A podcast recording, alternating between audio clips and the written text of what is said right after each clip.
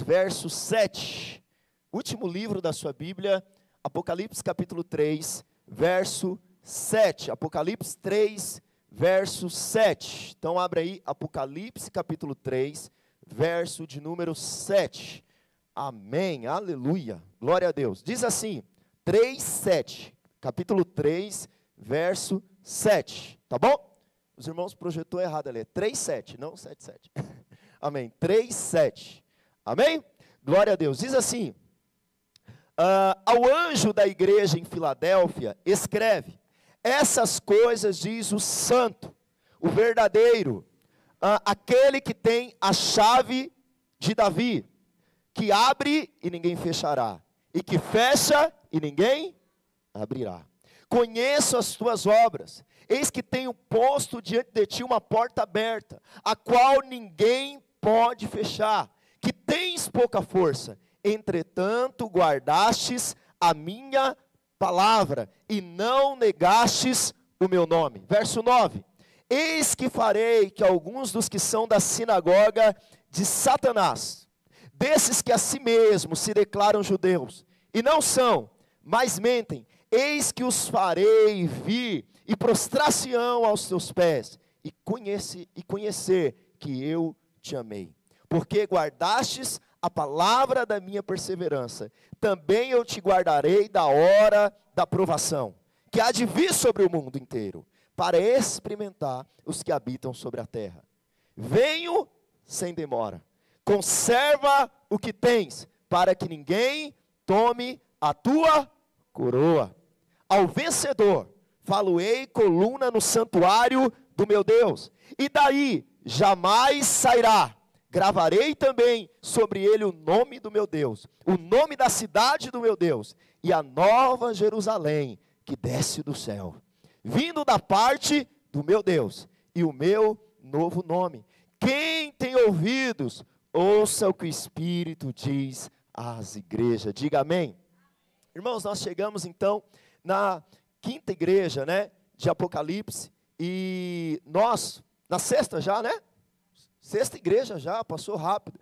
Chegamos na nossa série de mensagens sobre Apocalipse, na nossa sexta igreja.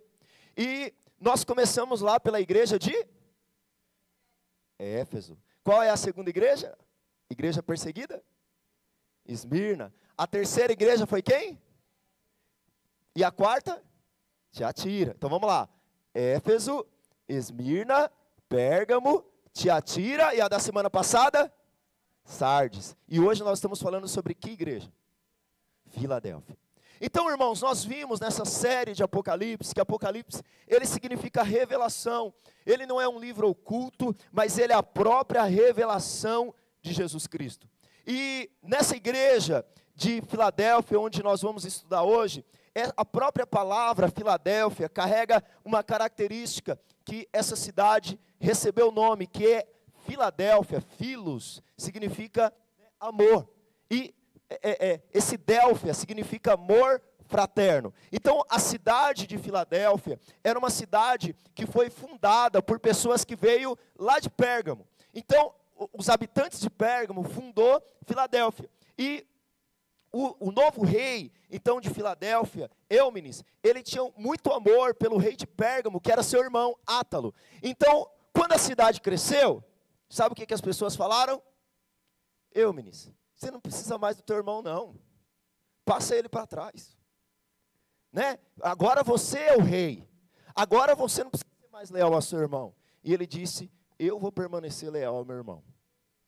Também quando os romanos tentou mobilizar o rei de Filadélfia, né, Eumenes, para atrair o seu irmão, ele disse: Não, eu permaneço fiel ao meu irmão. Então, o nome Filadélfia não foi um nome que veio do cristianismo, mas era esse amor fraterno, era esse amor de irmãos. Então, a própria palavra Filadélfia, ela significa amor fraterno, onde Eumenes manteve fiel a seu irmão e recusou traí-lo. Nós, como igreja, irmãos, também precisamos ter esse amor fraterno.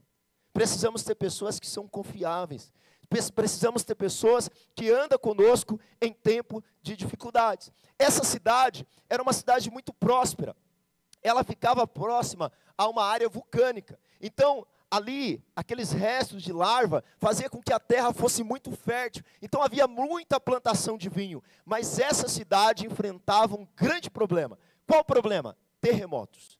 Era uma cidade que constantemente era ameaçada por terremotos. Então, quando você vai ver Jesus dizendo o seguinte: olha, Irmãos de Filadélfia, vocês vão ser coluna, vocês vão ser uma cidade que jamais vocês vão sair de lá, vocês vão fazer parte de uma cidade firme. A Nova Jerusalém é porque os habitantes de Filadélfia, eles viviam em pânico, porque eles sempre sofriam tremores de terra. Interessante que em Filadélfia poucos moravam na cidade. As pessoas eram camponeses, as pessoas moravam em tendas fora da cidade. Né? Tem um filósofo que dizia que os muros de Filadélfia, as casas de Filadélfia, era tudo rachada. E interessante que você morar dentro da cidade de Filadélfia, você era conhecido como louco, você era conhecido como maluco. Então, quando nós vemos aqui a cidade de Filadélfia, e Jesus dizendo para a igreja: Olha, vocês vão fazer parte de uma cidade onde jamais vocês sairão dela, a igreja de Filadélfia entendeu na hora. Hoje nós moramos numa cidade que não nos dá segurança, mas um dia a cidade de Deus descerá do céu. E aí nós habitaremos nos ares nessa cidade, a nova Jerusalém. Eu não sei se você sabe, mas você vai morar na nova Jerusalém que desce do céu. É ali que você vai morar. Então, ele diz também que daria um novo nome para aqueles irmãos. E por que que daria um novo nome? Porque aquela cidade mudou de nome várias vezes. Por exemplo, quando o César reconstruiu a cidade, ela passou a ser chamada de Nova Cesareia, ou Nova Cidade de César. Também recebeu o nome de Flávio, o apelido do imperador. A igreja local, como que era a igreja de Filadélfia? Irmãos, não era uma grande igreja. Se você olhasse para todas as sete igrejas, você ia perceber algo, que uma das menores igrejas era a igreja de Filadélfia. Mas presta atenção, essa igreja era pequena diante dos homens, mas era uma grande igreja diante de Deus. Você sabia que as duas únicas das sete cidades que não recebeu repreensão foi Esmirna e Filadélfia. Ele estava dizendo o seguinte: diante dos homens, vocês têm poucas forças, vocês são pequena, mas vocês são uma grande igreja diante de mim. Dá um glória a Deus aí, irmãos. Essa igreja, então, Deus se apresenta a ele de uma forma gloriosa. Jesus se apresenta a eles de uma forma gloriosa e promete agora que em breve ele viria. E agora eles não dependeriam mais da segurança dessa cidade, mas eles dependeriam da cidade santa que desce do céu. Eu quero dizer algo para você. Nós podemos lutar por segurança pública, é importante que a gente faça isso. Nós precisamos votar bem para que nós tenhamos bons governantes, mas a cidade nunca será segura o suficiente para um cristão. A única cidade segura para você vai ser a nova Jerusalém que desce do céu. Amém, irmãos? Glória a Deus. Então hoje eu quero falar sobre essa igreja, a igreja de Filadélfia. Primeiro, como que Jesus se revela à igreja? Olha o verso 7. 3, 7, por favor ao anjo da igreja em Filadélfia, escreve: essas coisas diz o santo. Aqui, Jesus está se apresentando como o verdadeiro Deus, porque esse nome santo só Deus recebe. Então, lá em Isaías vai dizer: aquele que é santo. Aqui Jesus diz: Eu sou o único santo e verdadeiro. Aqui uma distinção. Lá na cidade, os judeus estavam dizendo o seguinte: vocês estão adorando esse Messias, mas esse não é o verdadeiro Messias. Mas Jesus diz: eu sou o que é santo e eu sou o que é verdadeiro. Para uma cidade que está sendo perseguida, para uma cidade que está sendo questionada na sua fé, ele se revela como aquele que é santo e como aquele que é verdadeiro. Você serve aquele que é santo e aquele que é o que, irmãos? Verdadeiro. A segunda coisa que ele diz para nós é que ele tem a chave de Davi. Quando ele abre, ninguém. E quando ele fecha, ninguém abre. Mas interessante, por que, que Jesus se apresenta essa igreja como a, que tem a chave de Davi? Lá em Isaías, capítulo 22, verso 15, abre aí para mim, por favor. Aqui o autor, aqui Jesus, né, falando para João, para que João escrevesse, ele está usando Isaías 22, e eu vou ler do verso 15 até o verso 22. Assim diz o Senhor, o Senhor dos exércitos: anda, vai ter com esse administrador, com Sebna, o mordomo, e pergunta-lhe, verso 16: que é que tens aqui? Ou a quem tu tens aqui para que abrisse uma sepultura, lavrando em lugar alto a tua sepultura, cinzelando na rocha a tua própria morada? Verso 17: Eis que, como homem forte, o Senhor te arrojará violentamente, agarrar-te-á com firmeza. Verso 18: Enrolar-te-á no invúlcro e te fará rolar como uma bola para a terra espaçosa. Ali morrerás e ali acabarão os carros da tua glória. Ó tua vergonha, ó tu, vergonha da casa do teu Senhor. Presta atenção, tinha um administrador da casa de Davi. Um administrador que administrava a casa de Davi e a casa de Deus. Era ele que abria a casa de Davi. Era ele que abria o templo. Então, para se achegar à presença de Deus, você tinha que falar com quem? Com Sebna. Só que Deus, ele olha para Sebna e fala: Sebna, você não foi fiel na minha casa. Por isso eu estou te substituindo. Eu vou tirar você da minha casa. E olha o que ele diz no verso 19, por favor. Próximo, verso 19. Eu te lançarei fora do teu posto e será derribado da tua posição. Naquele dia chamarei o meu servo Eliaquim, filho de Uquias. O que, que ele está dizendo aqui? Eu vou tirar Sebna da posição que tem a chave da casa de Davi. E eu vou colocar Eliaquim no lugar dele. E aí no verso 21, vesti-lo é, tua túnica, com a tua faixa, lhe entregarei nas mãos o teu poder, e ele será como pai para os moradores de Jerusalém e para a casa de. Presta atenção, o que ele está dizendo aqui, eu vou enviar outro no seu lugar. E esse vai ser como pai para a cidade de Jerusalém. E este vai ter autoridade sobre a casa de Judá. Agora olha o verso 22, irmãos, por favor. Porei sobre o seu ombro a chave da casa de Davi. Ele abrirá e ninguém fechará.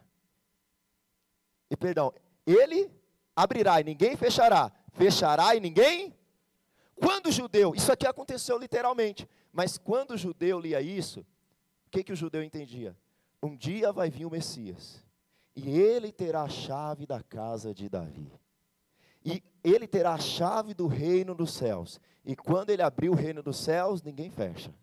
E quando ele fechar, meu amigo, ninguém abre. O que, que Jesus está dizendo?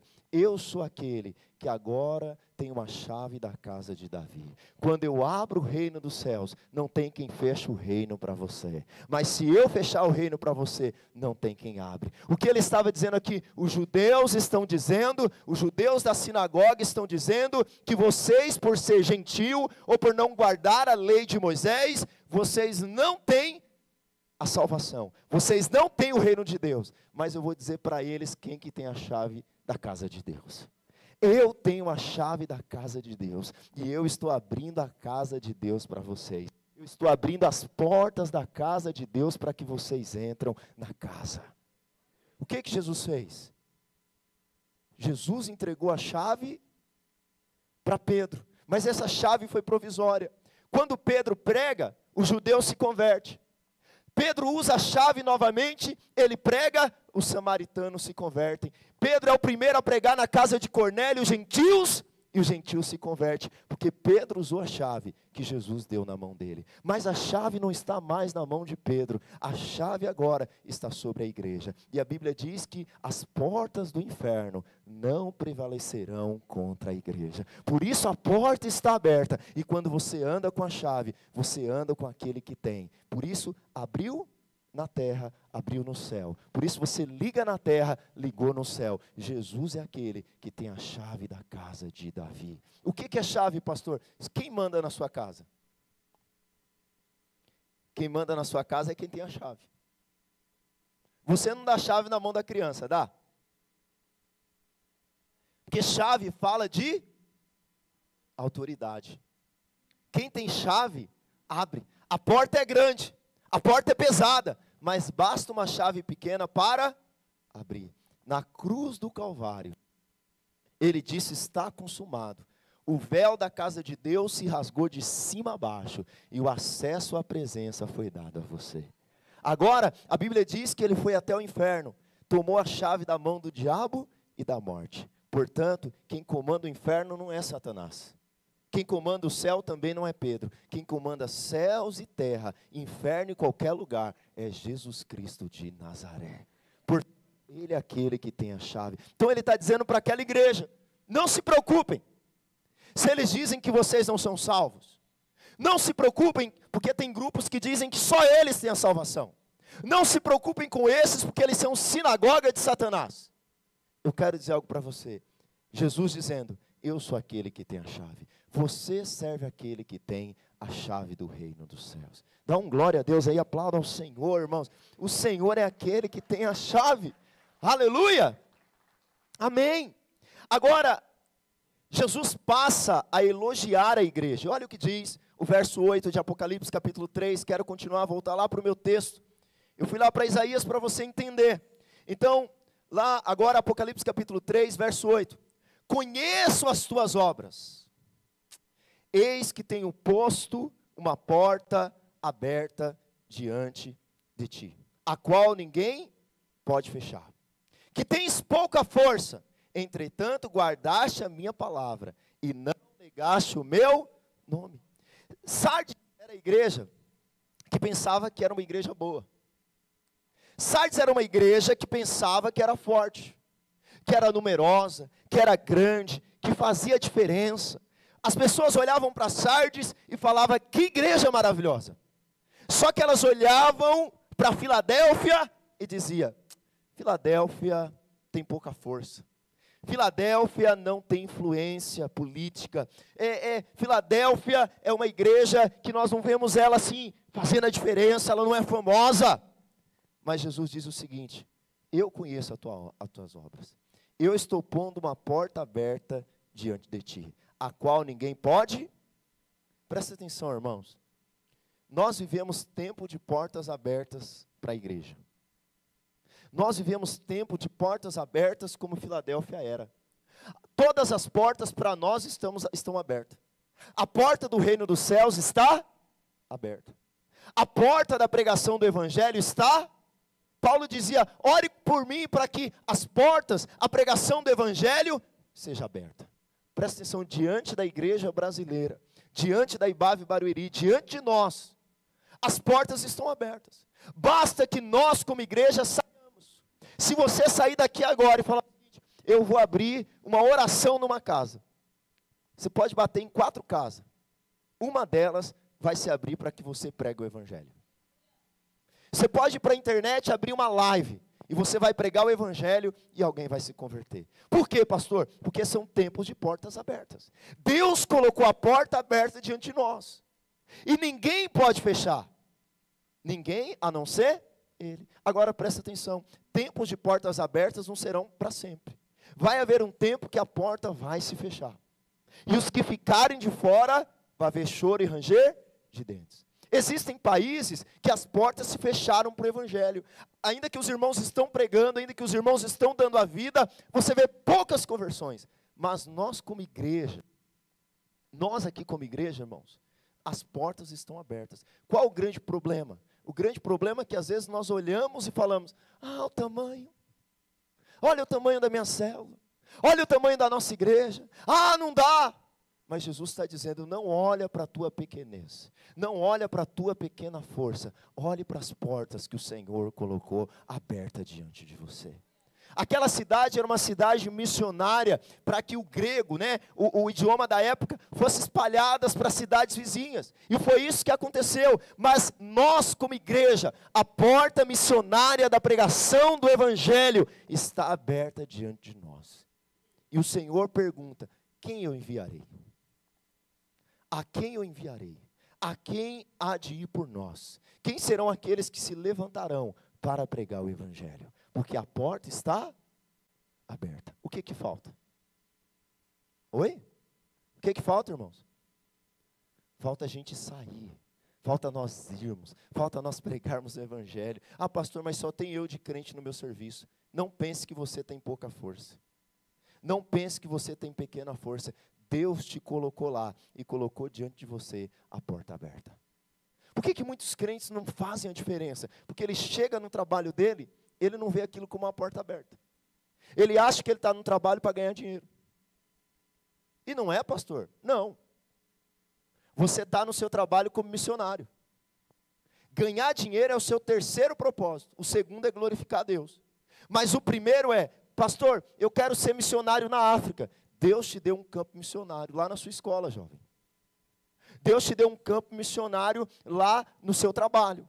Ali é sua porta aberta. E Deus está dizendo: enquanto você estiver aqui como missionário, a porta permanecerá aberta diante de você. O dia que eu não quiser mais você aqui, eu vou te enviar para outro lado. Mas por que, que nós estamos frustrados? Porque amanhã é quinta-feira, segunda-feira. Porque nós estamos indo lá com a mentalidade que eu preciso ganhar dinheiro. Amém, pastor, preciso pagar minhas contas. Eu também. Mas o seu maior propósito não é esse. O seu maior propósito é encontrar a porta aberta que Deus te colocou. Então, cada pessoa que passa no seu caminho, que você faz a diferença, é uma porta aberta de Deus diante de você. Porque quando você chegar diante dele, o que, que ele vai perguntar? O que você fez com o seu campo missionário? Vocês sabiam que todos vocês aqui são pastores? E você tem uma igreja? Eu? Eu não quero ser nem líder de célula. Então, mas você tem um povo que você é pastor. Quantas pessoas tem na sua empresa? Oi? Quem que eles esperam que orem por eles? Oi, irmãos? Você. Sim ou não? Sim. Quantos lá, quando precisa de uma palavra, vem procurar você? Lá é a tua igreja. Lá é a tua paróquia. Aqui você só está sendo treinado. Agora lá é o teu campo missionário. Foi para lá que Deus te enviou.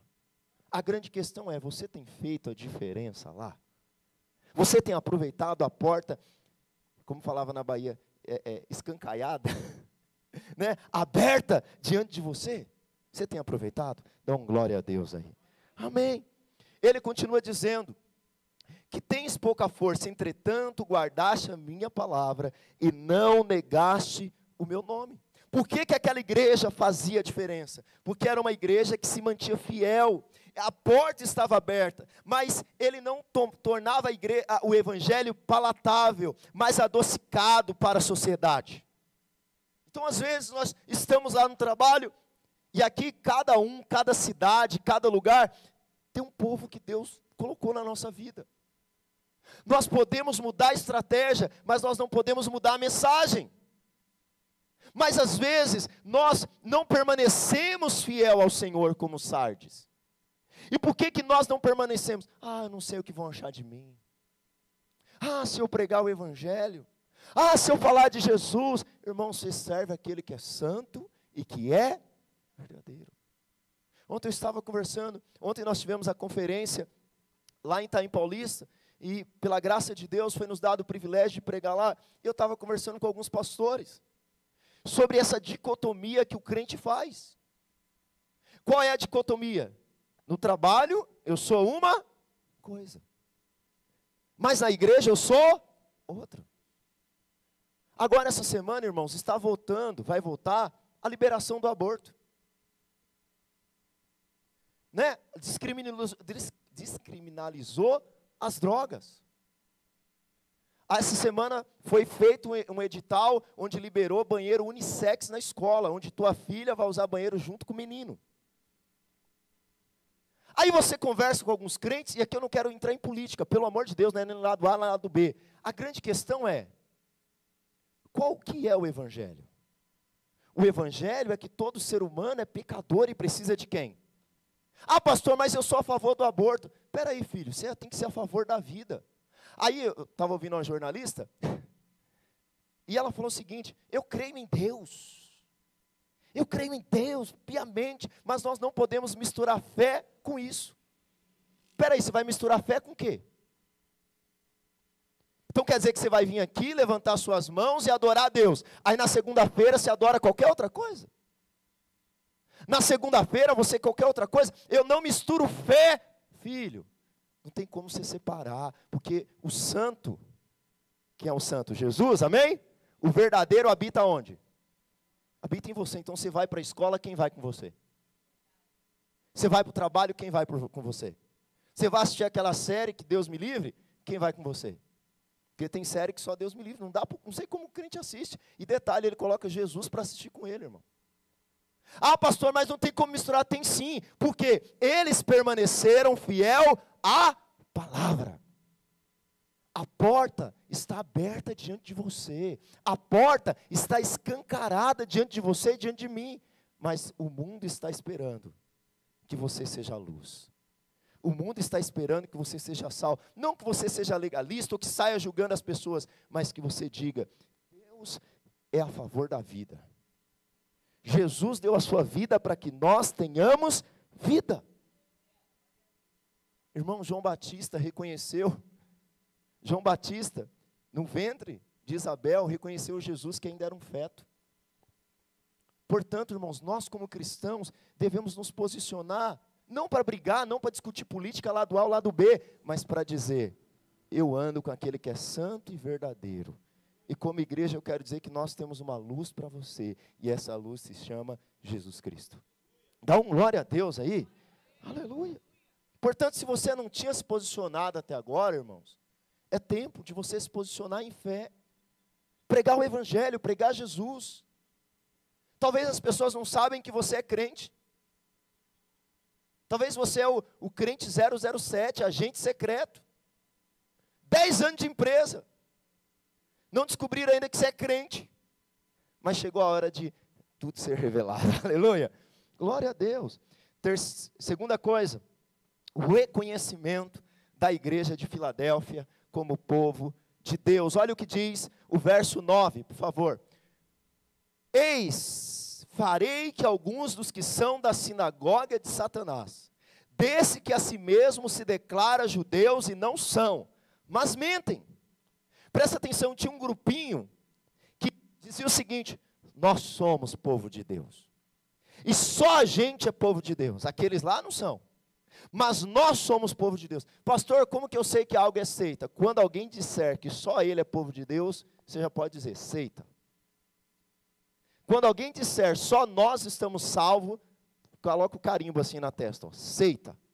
Mas eles estavam dizendo que era povo de Deus por ser descendente de Abraão. Mas a Bíblia diz que judeu é aquele que foi circuncidado no coração, que foi mudado no coração. E aí ele diz: e não são, mas mentem Eis que farei vir, e prostração aos seus pés. Para adorar a igreja? Não. Para adorar Jesus. Para adorar o próprio Jesus. E, re, e conhecer que eu te amei. Por isso eu quero, deixa eu falar algo para você aqui. Você vai se posicionar, e você vai dizer o seguinte: Jesus Cristo é o único Senhor e Salvador. Jesus Cristo é aquele que salva, e as pessoas vão zombar de você.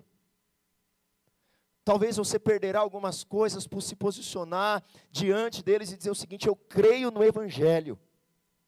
Mas eu quero te falar algo.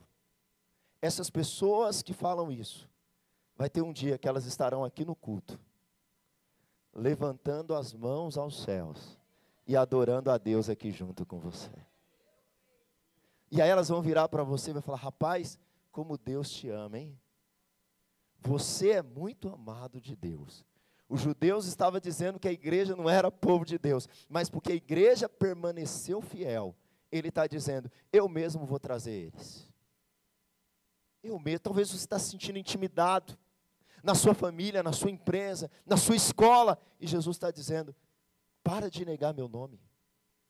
Só permanece fiel, só se posiciona, porque quando você se posicionar, vai ter um dia que eles vão dizer o seguinte: Eu posso ir na igreja domingo com você? Aí eles estarão aqui do seu lado. E aí, quando eles verem o que Cristo fez na cruz, eles vão dizer: Rapaz, realmente Jesus te ama.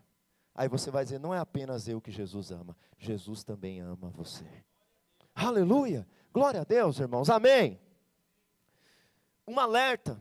Vai para o verso 10, por favor. Eu porque guardaste a palavra da minha perseverança, também eu te guardarei da hora da aprovação que há de vir sobre o mundo inteiro, para experimentar os que habitam sobre a terra. Ele está dizendo que viria uma grande tribulação. Uma tribulação onde afetaria o mundo todo. E o que, que Jesus está dizendo? Eu vou guardar você da tribulação. Existem pessoas que acreditam que essa tribulação era apenas local. Outros acreditam que aqui está a grande tribulação e que porque a igreja permaneceu fiel, ela seria arrebatada antes da grande tribulação. Uma coisa eu sei: se na tribulação a igreja vai ficar na terra ou no céu, eu não sei. Eu falei que sabia, mas não sei. Eu só sei de uma coisa: ela será guardada da ira do diabo. Ela será guardada da ira de Deus. O diabo vai tentar persegui-lo, mas ela será guardada. Ela será guardada. Amém? Você crê nisso? Amém? Glória a Deus. Aleluia. Ou, ou no céu ou na terra, você será guardado pelo Senhor. Amém? O diabo ele vai se levantar, mas creia nisso que você será guardado. Verso 11. Um alerta essa igreja. Venho sem demora. Conserva o que tens, para que ninguém tome a tua coroa. Interessante que Jesus faz uma alerta para essa igreja. Uma igreja fiel, uma igreja que não negava o nome de Jesus, uma igreja que permanecia, mesmo na sua pequena força, servindo a Jesus. Mas Jesus tinha um alerta, porque mesmo a igreja fiel, podia perder a fidelidade. Não importa como você começou, a grande questão é: você permanecerá até o fim? Sabe, irmãos, a, a, coroa era a recompensa que os atletas recebiam nos Jogos Olímpicos. Aqui não está falando de você perder a tua salvação. Coroa fala de recompensa, de galardão. Muitos começam bem, começam correndo, Aí chega um tempo, eles param.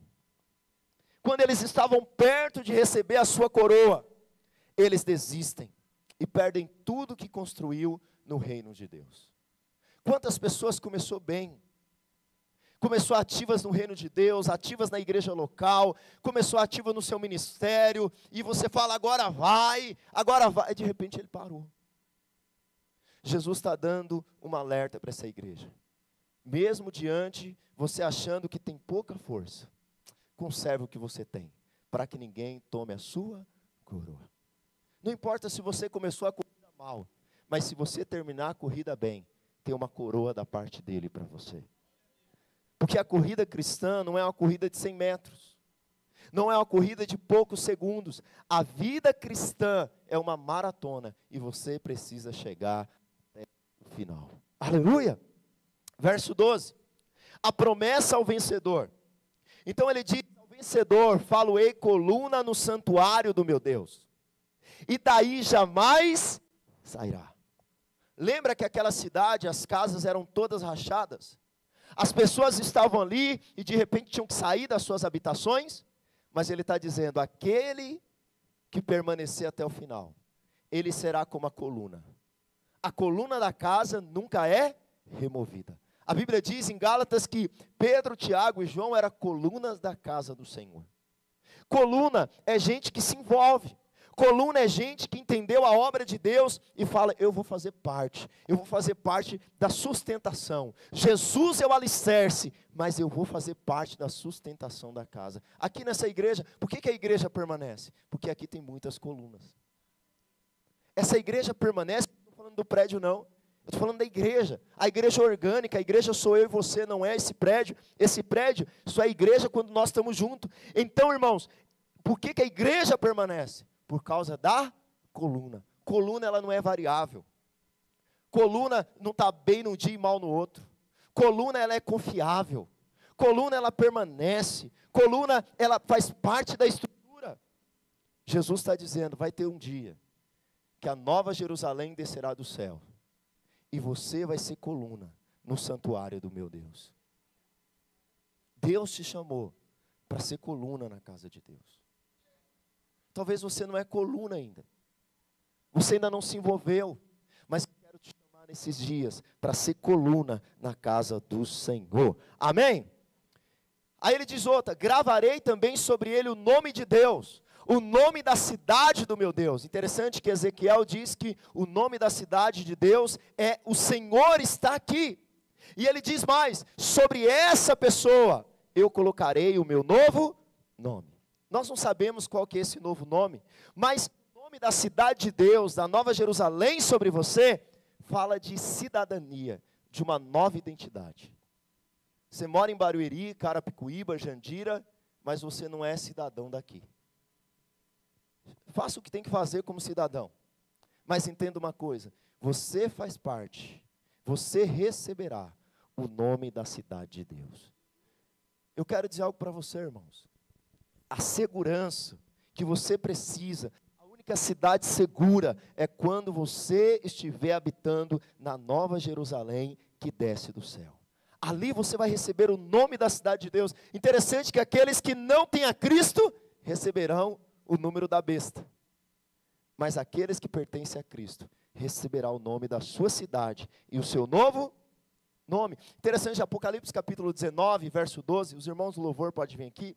Apocalipse capítulo 19, verso 12. Olha o que diz 19, verso 12. Os seus olhos são, são como chamas de fogo, na sua cabeça muitos diademas. Tem um nome escrito que ninguém conhece, senão ele mesmo. Cristão, ele tem a marca distintiva de Cristo. Se você puder, fique de pé no seu lugar. Sabe, irmãos, nós somos uma igreja. Nós somos a igreja do Senhor.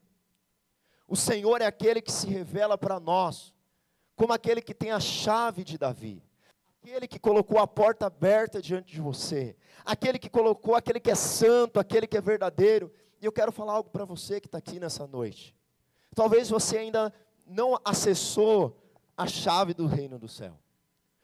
Para você receber a salvação do Senhor, somente Ele é o seu mediador, Somente em Cristo você pode encontrar salvação. Somente Ele tem o poder de te colocar no reino de Deus. E como que Deus me coloca no seu reino? Quando você crê em Jesus como seu único Senhor e Salvador. Não é pelas suas obras, não é pelo que você faz, mas é quando você reconhece a Ele. Sabe, talvez você está aqui, você é um cristão, e você tem falado, pastor, as portas estão fechadas diante de mim. Parece que nada está fluindo. Irmãos, não tem como, não tem como alguém fechar a porta que ele abriu. Não tem como. Não tem como alguém fechar a porta que ele abriu. Sabe, talvez você olha para você e você diz, pastor, eu tenho pouca força, eu sou tímido. O Senhor está dizendo, não olhe para a sua força. Talvez aqueles que o homem olha para você e fala, ele tem pouca força. Mas o Senhor olha para você e diz: Eu estou colocando uma porta aberta diante de você. Vai na minha força. Vai na minha força. Também nos deixa um alerta, irmãos, de que nós precisamos permanecer até o final. Permanecer até o final. Feche os seus olhos nessa hora. Coloque a mão no seu coração. essa palavra falou com você nessa noite, se essa palavra falou com você, ore ao Senhor agora. Fala, Deus, eu quero ser como essa igreja de Filadélfia. Essa que tem um amor fraterno. Essa que reconhece aquele que é santo e verdadeiro. Essa que o Senhor tem a chave do reino dos céus. Você que ainda não reconheceu ao Senhor verdadeiramente no seu coração, reconheça Ele agora. Você que está aqui, mas você ainda não é coluna na casa de Deus. Fala para Ele: Eu quero ser coluna na tua casa. Eu quero ser coluna na tua casa. Eu quero permanecer até o final. Eu quero ir até o fim. Eu não quero retroceder.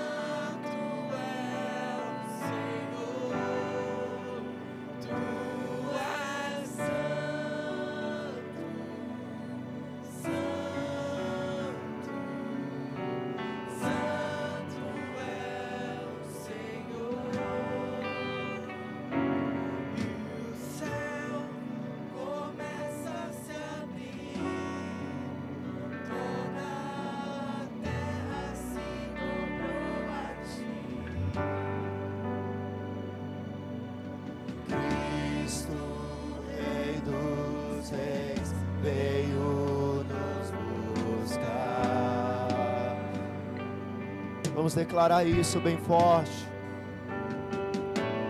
Leva-nos em tuas mãos pelas portas, pelas portas da cidade.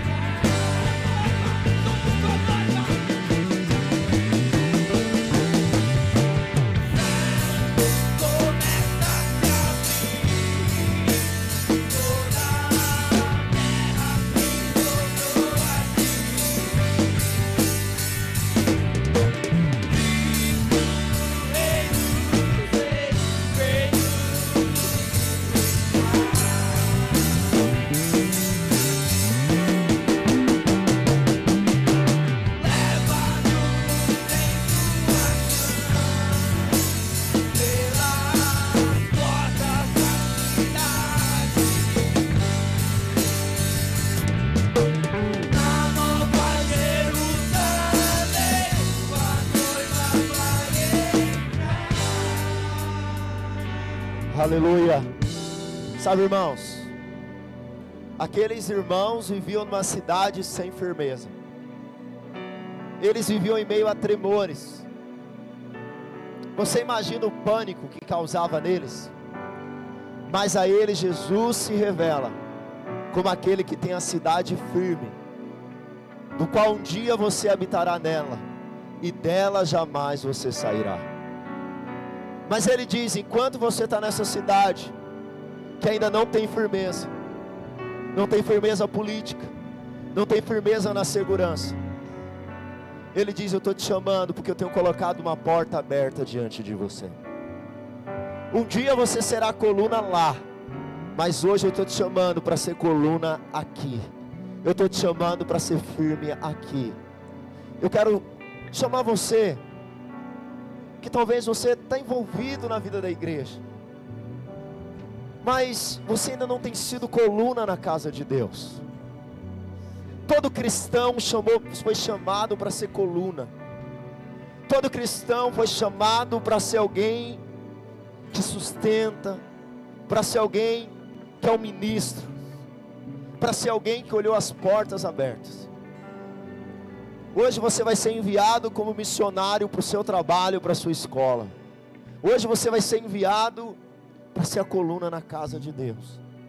E você que entendeu essa palavra, você disse: Eu quero ser coluna na casa de Deus.